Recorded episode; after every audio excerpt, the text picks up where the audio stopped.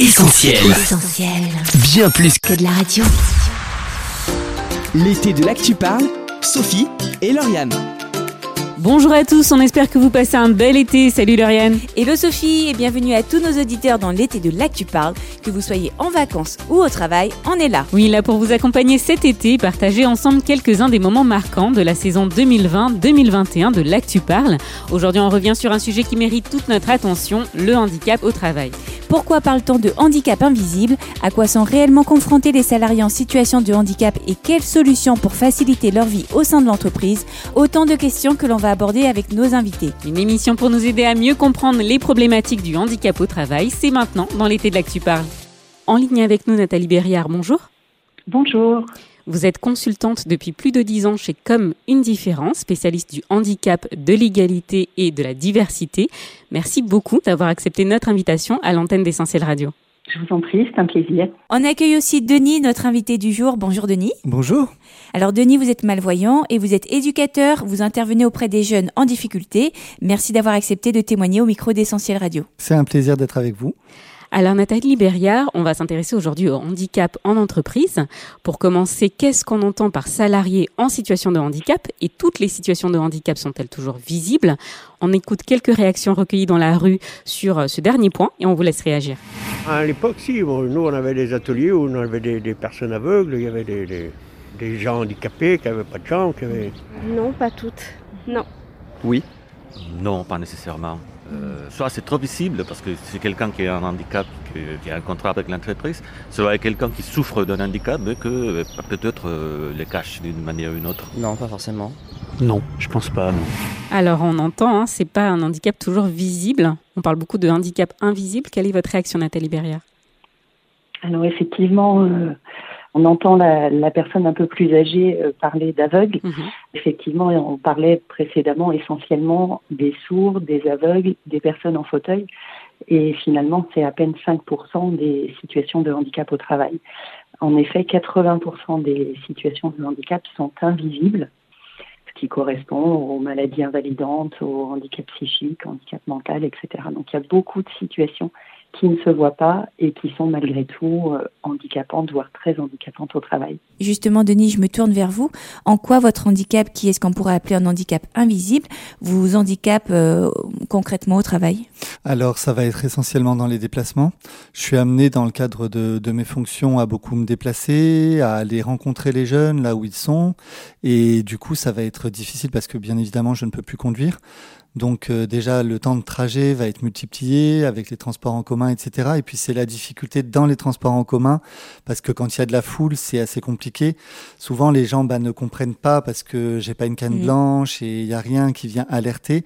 Mais euh, les gens qui viennent de droite, de gauche, ben je vais pas les voir. Je vais rentrer dans des gens, je vais louper des marches, je vais euh, voilà ne pas cerner les personnes qui sont autour de moi, enfin ne pas les discerner. Et du coup, c'est parfois compliqué. Donc c'est surtout que les gens ne comprennent pas. Donc ça, c'est pas simple. Et puis, ça va être aussi dans toute la partie euh, rédaction ou- lecture, parce qu'on a des documents à lire ou, ou des rapports à écrire, etc., des courriers à faire. Et là, ça va être difficile parce que ben, quand c'est petit, et puis ben, pour vous expliquer brièvement, mais sur l'écran, je vois une lettre, je vois pas euh, une phrase ou une ligne, donc il faut prendre le temps de déplacer la tête. euh, ça va occasionner des maux de tête, ça va occasionner de la fatigue parce que le cerveau travaille beaucoup plus que, que quelqu'un qui est voyant. Donc euh, voilà, c'est ce genre de difficulté, ça va être une perte de temps. Donc il faut, il faut prévoir beaucoup plus de temps pour faire toutes les choses, que ce soit déplacement ou rédaction ou etc. Des difficultés euh, concrètes dans votre quotidien, on le comprend Denis. Alors euh, lorsqu'il s'agit de trouver un travail, quels sont les freins que l'on peut rencontrer? On écoute les réponses recueillies. Ah, bien de prouver qu'elle est, qu'elle peut être efficace pour ce poste-là euh, et euh, passer par-dessus des a priori, je pense que c'est ça. Cette injustice, euh, pas forcément un manque de reconnaissance ou même un manque de finalement ses capacités à faire les choses ou faire le travail tout simplement. Le regard des autres. À 95%, euh, les pauvres, ils doivent chercher, chercher et, et- pas trouver ce qu'ils veulent justement non plus parce qu'il faut trouver une personne handicapée dans un fauteuil, il faut qu'il qu'il ait une place euh, dans un bureau. Euh, c'est pas tout le monde qui peut travailler dans un bureau. À, part travailler dans un bureau quand vous êtes handicapé, euh, je vois pas bien. Vous pouvez travailler, vous pouvez pas monter des escaliers, vous pouvez pas faire de la peinture, vous pouvez pas. Euh. Des refus, même non, euh, non visibles, mais des refus qui sont carrément racistes. Et voilà, je, sais pas quoi dire de plus, mais c'est exactement ça en fait. Ah, ça s'est réduit considérablement les choix. Je pense que ça c'est très bien. Il y a certains postes sur, le moteur de recherche d'emploi où c'est un travail spécifique orienté à personnes avec handicap. Normalement, ce sont des postes très sédentaires. Le téléphone, le téléconseiller, des choses comme ça, complètement. Mais effectivement, je pense que c'est très compliqué. C'est très compliqué, on l'a entendu. Votre réaction, hein, Nathalie Berrière?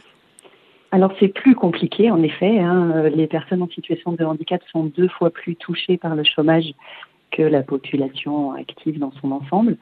Donc euh, c'est plus compliqué pour des raisons euh, très diverses. D'abord, euh, l'accès à la formation est compliqué. L'était beaucoup, l'est de moins en moins parce qu'il y a des gros efforts qui ont été faits sur ce sujet-là, mais elle reste compliquée pour certaines personnes en situation de handicap.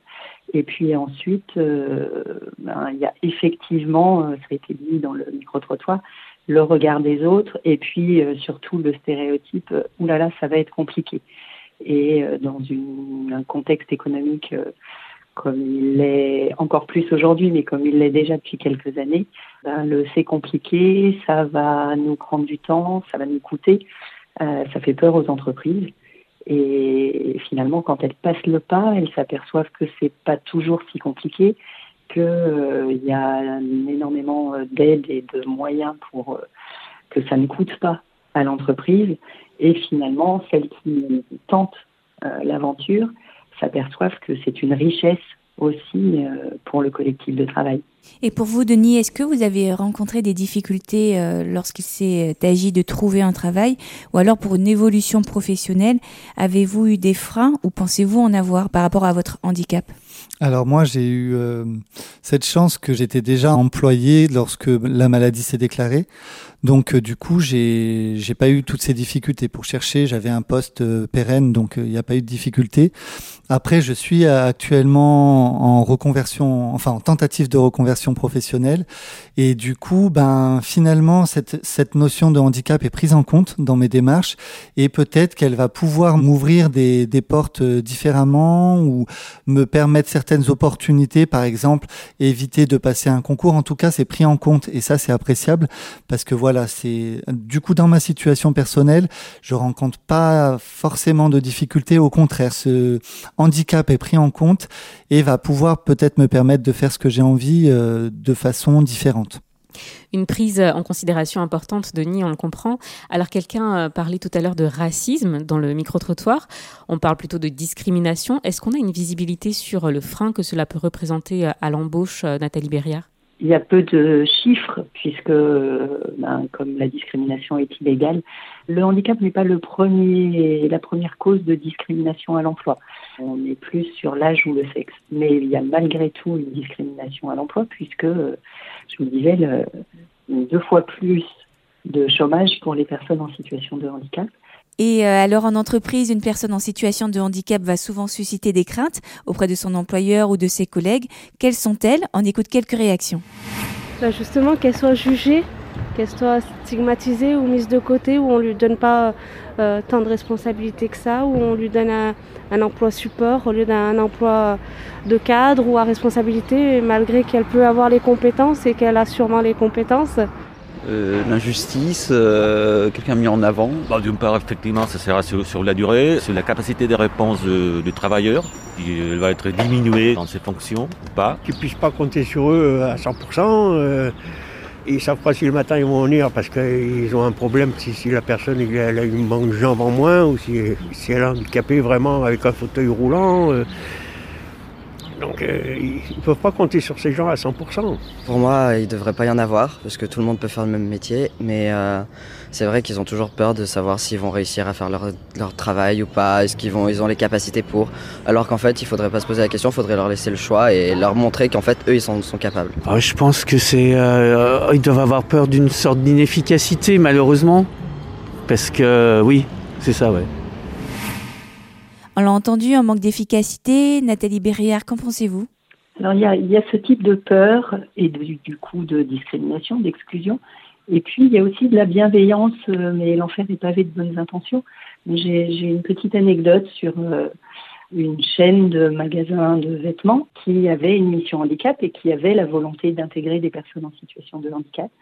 Euh, la responsable de la mission handicap recrute une candidate qui avait une agénésie du bras droit, donc pas de, de bras droit de naissance, et qui postulait pour un poste de vendeuse dans cette chaîne où euh, les vendeurs font à 50% de la vente et à 50% de la mise en rayon, replier les vêtements, etc.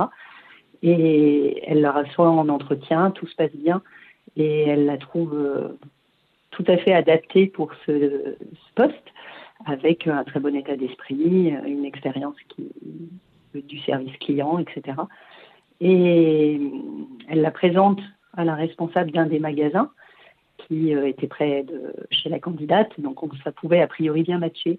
Et la responsable du magasin la reçoit et informe ensuite la mission handicap que effectivement cette candidate est géniale, mais qu'avec un seul bras, euh, la mise en rayon, porter les colis, etc., ça ne va pas être possible.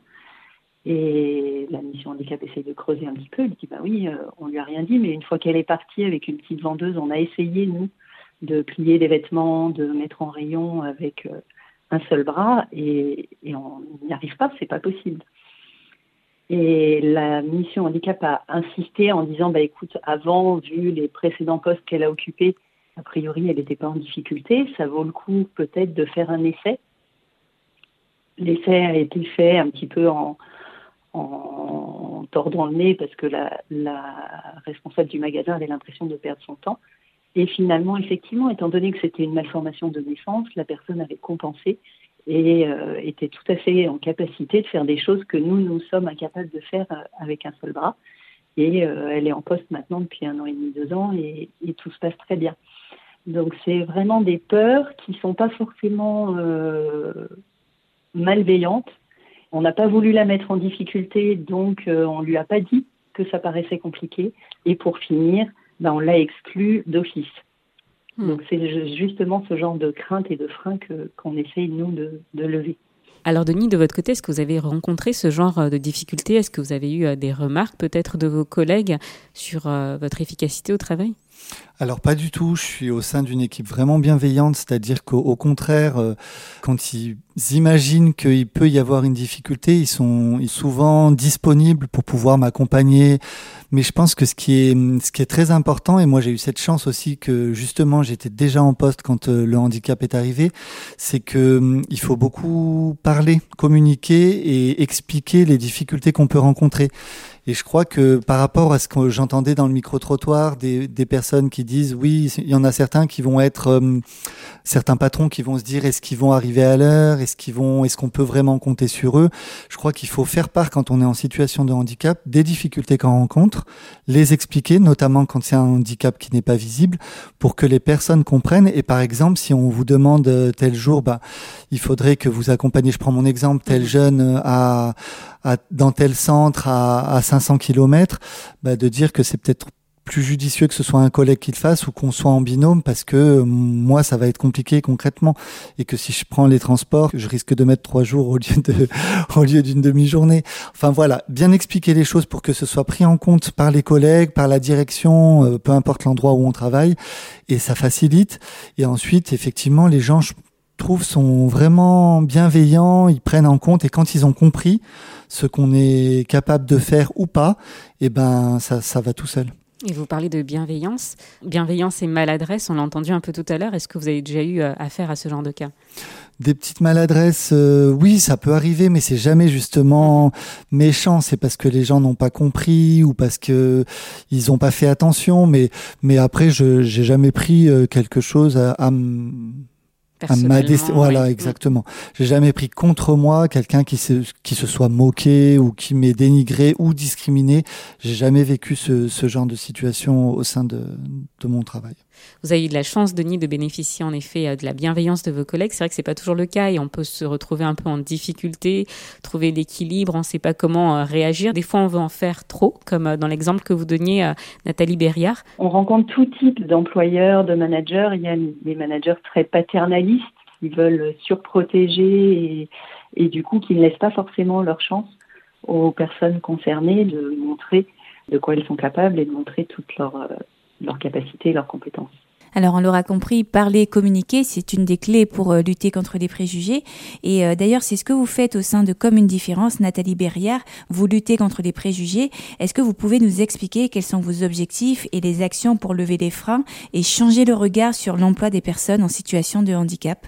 Alors elles sont multiples. On travaille beaucoup sur la formation formation euh, du service RH, formation des recruteurs, formation des managers et notamment des managers de proximité formation ou sensibilisation du CODIR, qui euh, aussi impulse ce, type de politique.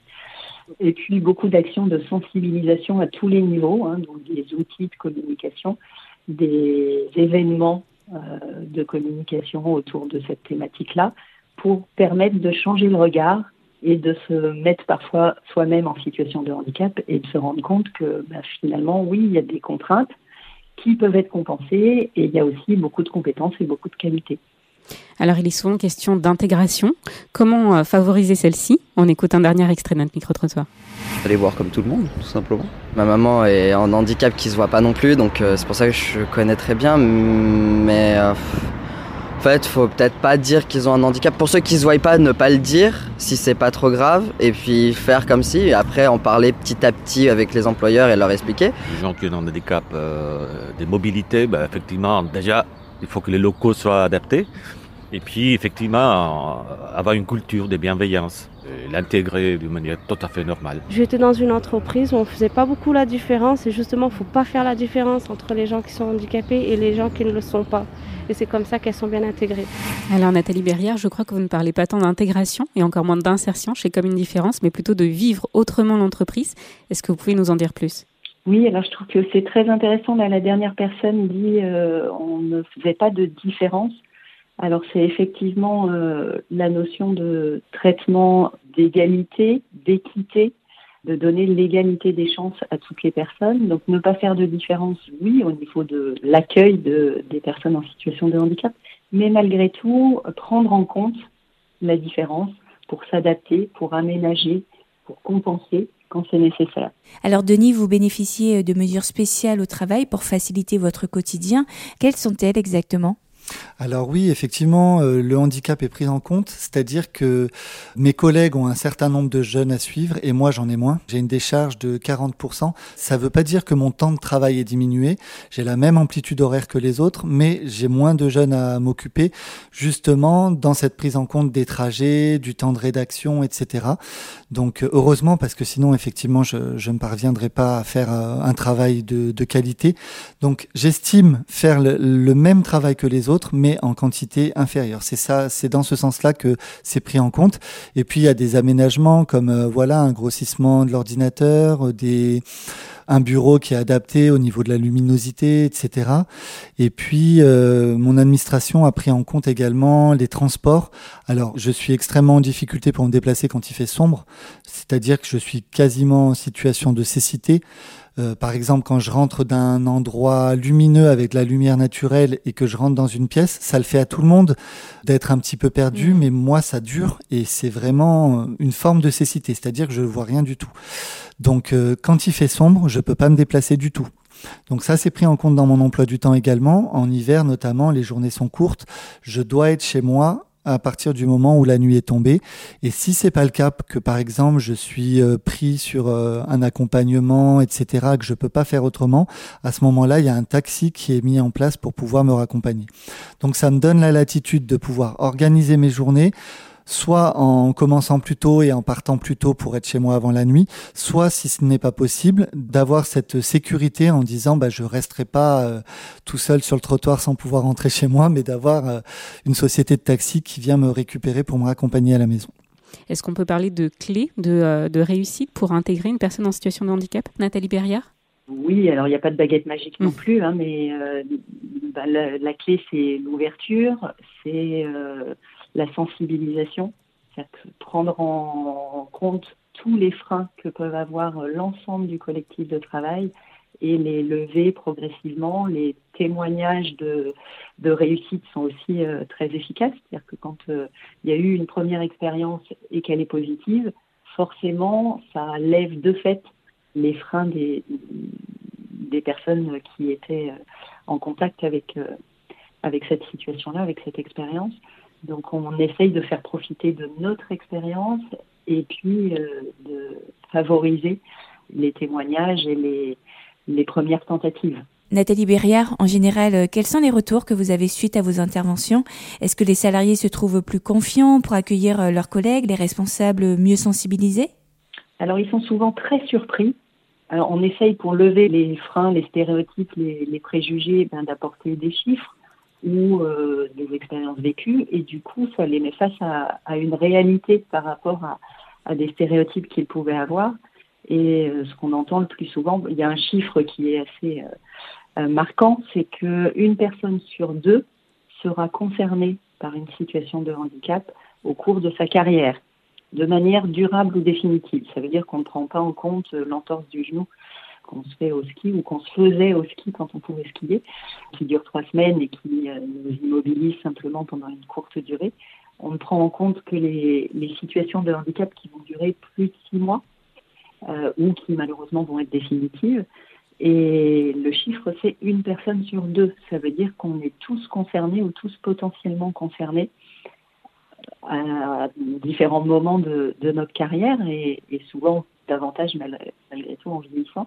C'est une première prise de conscience que bah, moi, je ne suis pas née handicapée, donc euh, je me sentais préservée et protégée et que finalement, bah oui, je peux euh, demain euh, avoir un accident, demain avoir une maladie invalidante, et moi aussi me trouver en situation de handicap. Et puis après, on leur fait prendre conscience que le handicap au travail, c'est pas forcément une pathologie grave. C'est-à-dire qu'un maître nageur qui va devenir allergique au chlore, il peut être reconnu travailleur handicapé puisqu'il est bien en situation handicapante dans le cadre de son travail. Et du coup, ça élargit la vision et la représentation que l'on a sur, euh, sur les travailleurs handicapés. Au sein de Comme une différence, Nathalie Berriard, vous avez lancé euh, la mission End Escape, un escape game digital, une innovation pour une meilleure sensibilisation.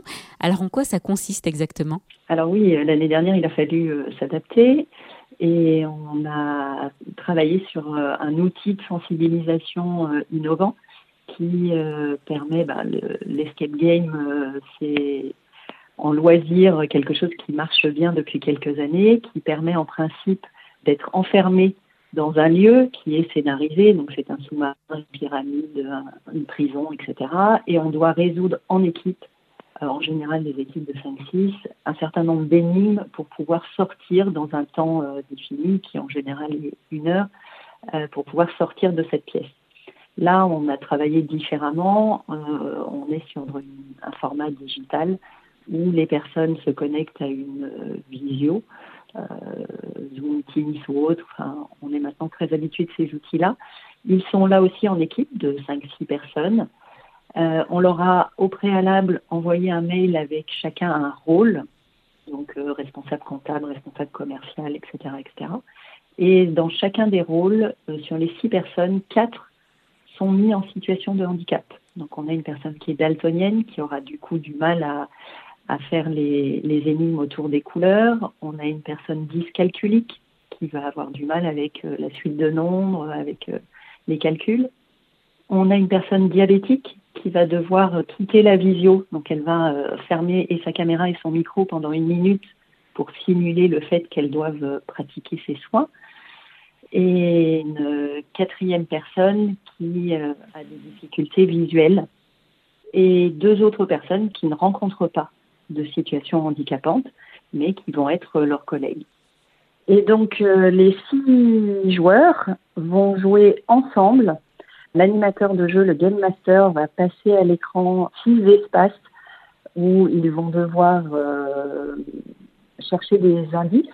D'abord trouver l'énigme et ensuite ben, résoudre l'énigme au moyen des différents indices qu'ils vont trouver dans l'espace. Pour ça, on a mis en place un système de réalité augmentée où euh, ils auront au préalable euh, téléchargé une appli qui s'appelle ArgoPlay, qui va leur permettre de scanner, comme on prend une photo en fait sur l'écran de leur, ordinateur, un certain nombre d'indices.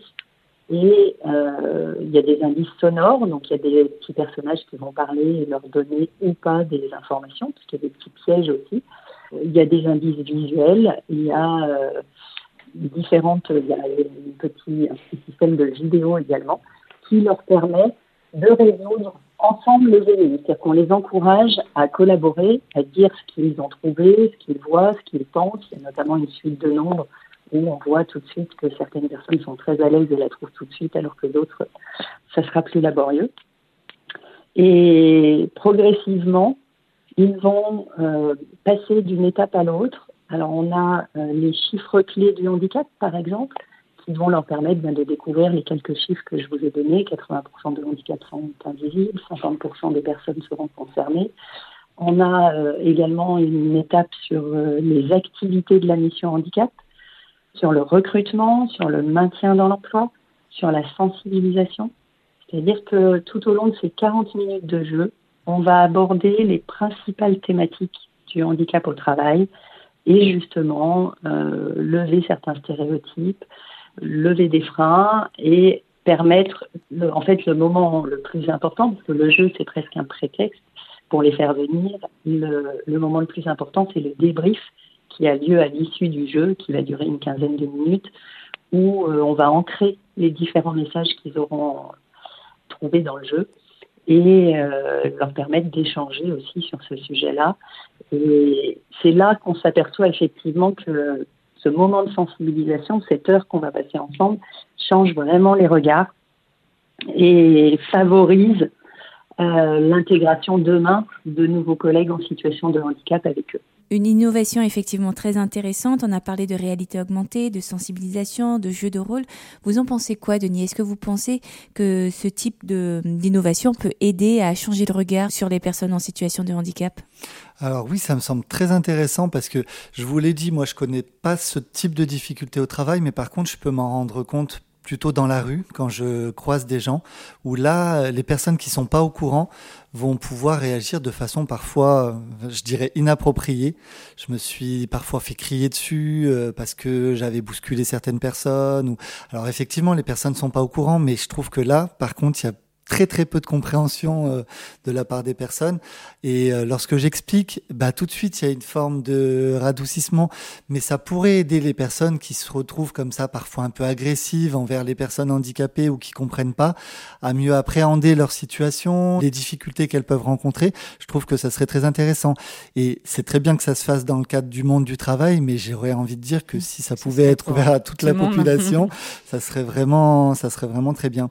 Parce que je, je prends encore un petit exemple, mais parfois, euh, des personnes que je ne connais pas et qui ne sont pas au courant vont me tendre la main ou de loin vont me dire bonjour. Et moi, ma grosse crainte, c'est que c'est qu'on me prenne pour quelqu'un de mal poli, parce que c'est vraiment pas le cas. En tout cas, c'est vraiment pas ce que j'ai envie de véhiculer.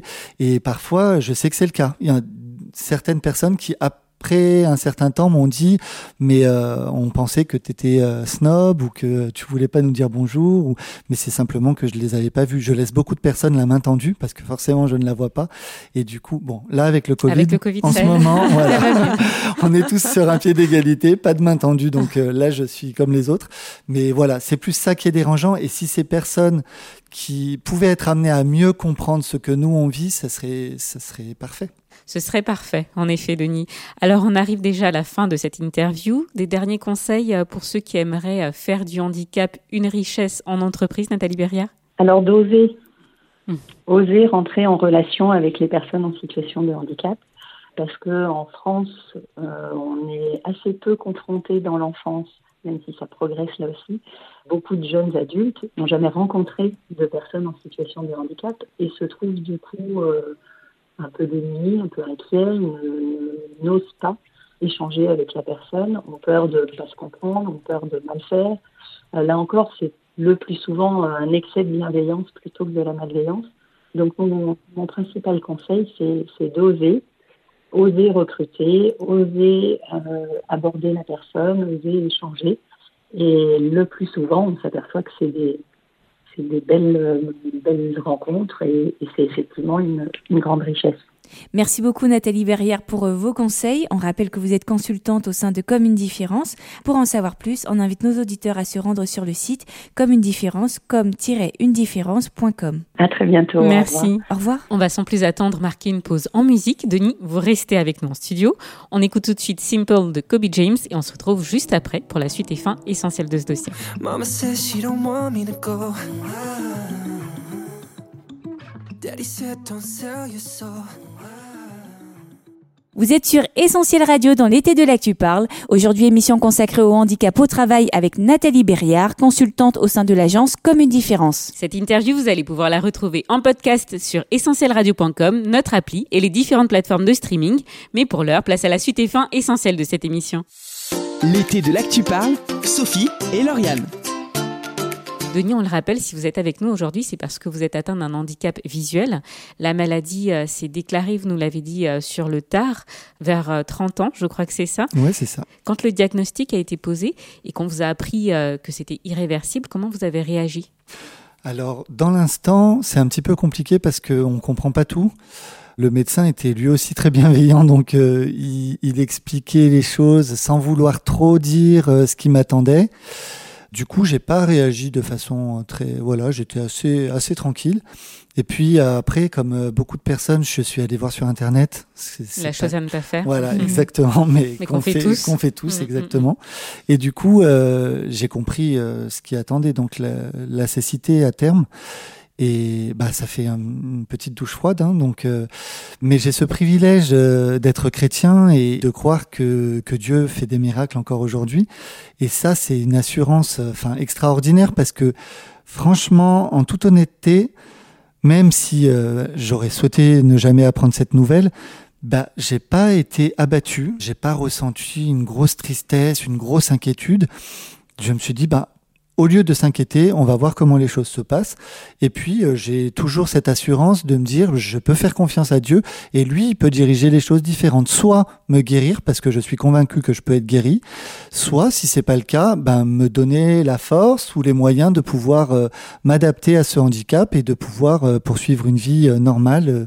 Enfin, normale. C'est compliqué de dire ça, mais en tout cas, une bonne vie en prenant en compte cette difficulté, certes, mais sans être dans des angoisses tous les jours.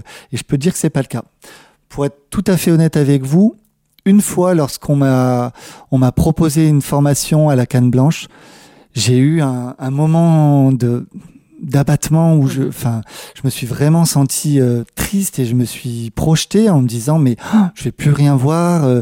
et là j'ai eu allez on va dire euh, deux jours où j'étais j'ai eu des idées un petit peu un petit peu noires c'est le cas de le dire sans clarté et puis et puis je me suis ressaisi en me disant mais l'attitude que tu avais avant cette, euh, cette nouvelle, c'était la bonne parce que finalement, qu'est-ce que ça va changer De te faire du souci, de t'inquiéter, d'être euh, dans la tristesse, ça changera rien, ça n'apportera rien à l'issue de toute façon. Et puis, je me suis rabattu vraiment sur la parole de Dieu, la Bible, en me disant, il y a des promesses dans cette parole qui sont pour toi aussi, et je m'y suis accroché, et aujourd'hui, c'est ce qui m'aide vraiment à aller de l'avant. Est-ce que vous diriez que cet handicap vous a permis de voir, sans mauvais jeu de mots, d'envisager les choses autrement? Oui, je dirais euh, de poser un autre regard sur ma vie. Ben déjà, sur le plan professionnel, je me dis que ce que je fais actuellement, je ne pourrais pas le faire toute ma vie. Donc ça, euh, c'est à prendre en compte. Et du coup, effectivement, je réfléchis à d'autres choses que j'aurais pas forcément fait. Par exemple, je vais pas me dire aujourd'hui, ben tiens, demain, je vais aller vivre dans un autre pays ou même dans une autre ville, parce que les repères que j'ai aujourd'hui sont essentiels pour moi.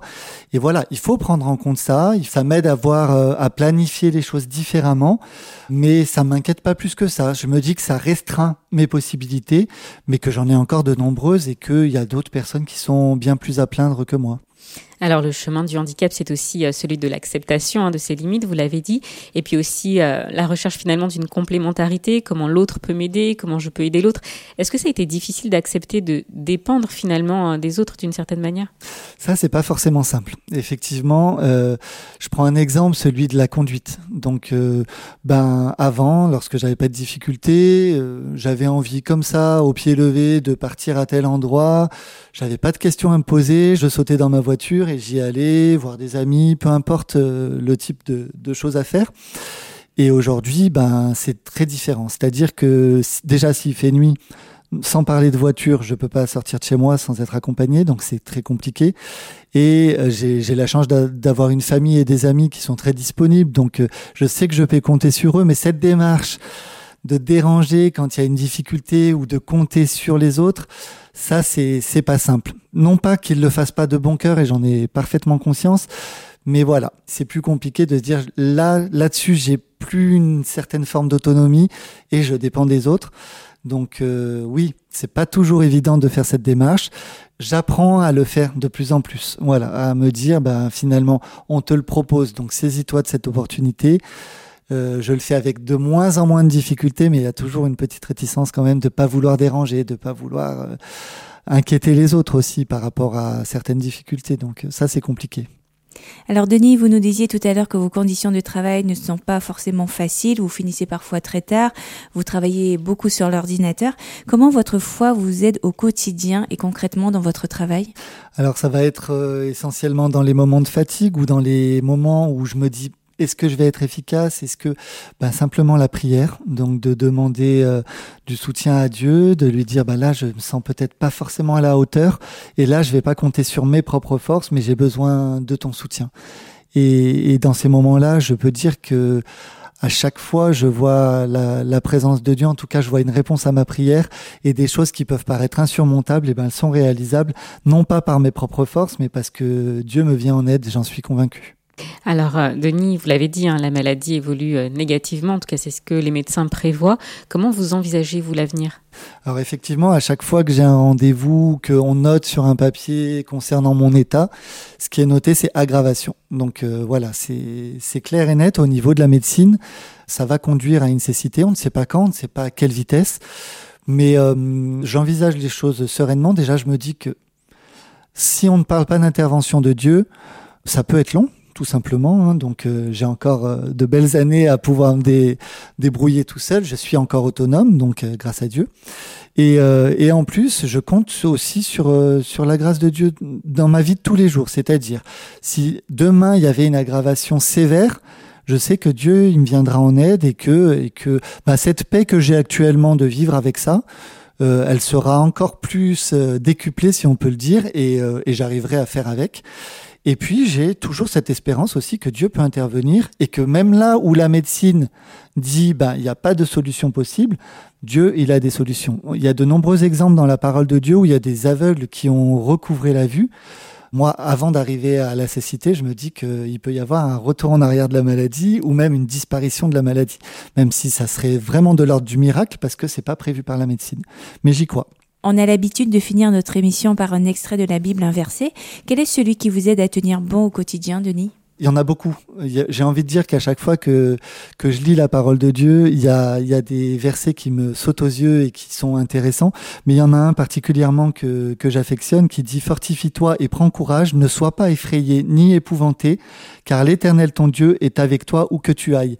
Et je trouve que par rapport à ce qu'on vient d'échanger, c'est vraiment adapté parce que sur l'évolution, sur qu'est-ce que je vais être en capacité de faire ou pas, bah, quand on entend ces paroles, c'est très rassurant. Effectivement, très rassurant, très encourageant. Denis, merci beaucoup mm. pour votre témoignage. Et on est sûr que toutes ces paroles encourageront aussi euh, nos auditeurs, euh, quelle que soit la situation. En tout cas, merci et peut-être à bientôt sur Essentiel Radio. Ben, merci à vous, c'était un plaisir d'être avec vous. Merci beaucoup. Merci. Au revoir. Au revoir. L'été de l'actu parle, Sophie et Lauriane. Notre émission s'achève. Merci à tous de l'avoir suivi. Vous pouvez la réécouter en podcast sur essentielradio.com, mais aussi sur notre appli et toutes les plateformes de streaming comme Deezer ou Spotify. On est là également sur les réseaux sociaux Facebook, Twitter, Instagram et YouTube. N'hésitez pas à nous rejoindre et à utiliser le hashtag ActuParle pour réagir à nos émissions et les partager autour de vous. Quant à nous, on se donne rendez-vous la semaine prochaine pour la suite de l'été de l'Actu Parle, une nouvelle interview qu'on aura le plaisir de partager ensemble. En attendant, on vous souhaite de très bonnes vacances si vous en ou beaucoup de courage si vous êtes au travail. Surtout restez prudents et passez un bel été sur Essentiel Radio. À la semaine prochaine. On retrouve, tous nos programmes sur essentielradio.com.